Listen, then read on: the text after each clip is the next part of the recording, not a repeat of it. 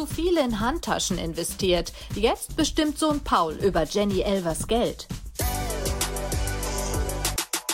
Wenn Jenny Elvers wissen will, wie ihre Aktien stehen und wie viel Geld sie hat, ruft sie neuerdings ihren Sohn Paul an. Hochinteressant, da müssen wir reden und freuen uns deswegen sehr, dass die beiden jetzt zugeschaltet sind. Hallo. Hallo, ihr beiden.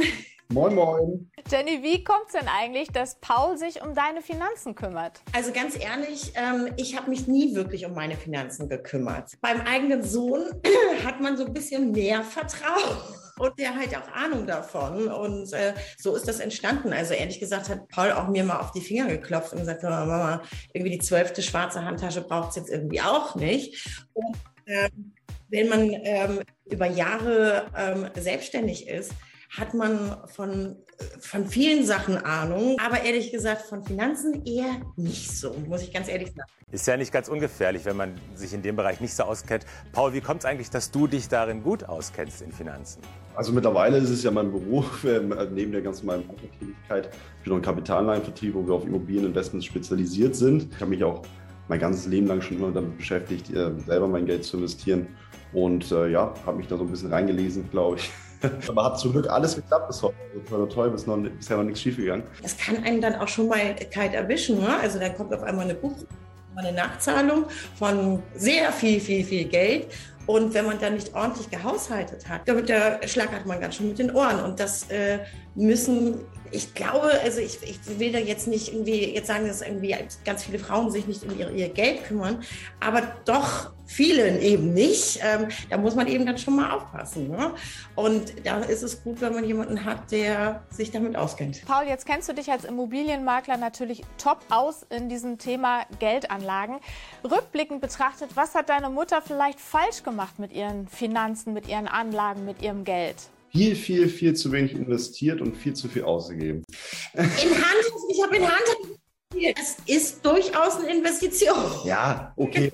Zwei, drei Handtaschen sind vielleicht gute Investitionen, äh, aber das ist auch keine Spekulation eigentlich. Also das ist äh, Nein. ja, da wurde einfach viel zu viel für Konsummittel ausgegeben und viel zu wenig investiert in äh, ja, Immobilien. Anlageklassen. Was rätst du deiner Mutter für die Zukunft? Also wie legst du jetzt das Geld deiner Mama an?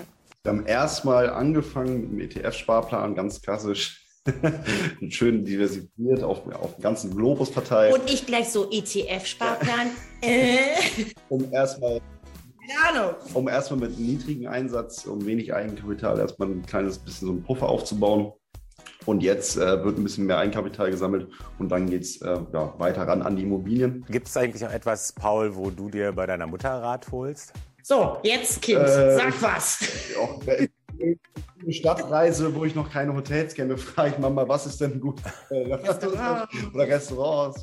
Texte lernen. Ja, So Manchmal so Formulierungen. So also ich kann gut mit Wörtern. Ich kriege auch 10.000 Wörter in, äh, morgens schon irgendwie um 8 hin, ja, in einer Minute. Ja.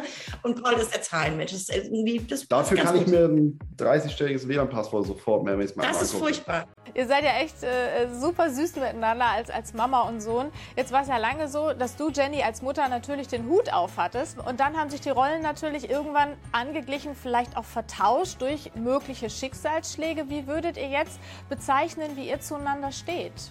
Ich glaube, wir sind beide erwachsen vor allen Dingen. Also ich habe jetzt ja keinen kleinen Jungen mehr hier neben mir, auch wenn ich wirklich mal zu Hause bin und er sagt, ja, ich fahre da und da hin und komme erst spät nach Hause.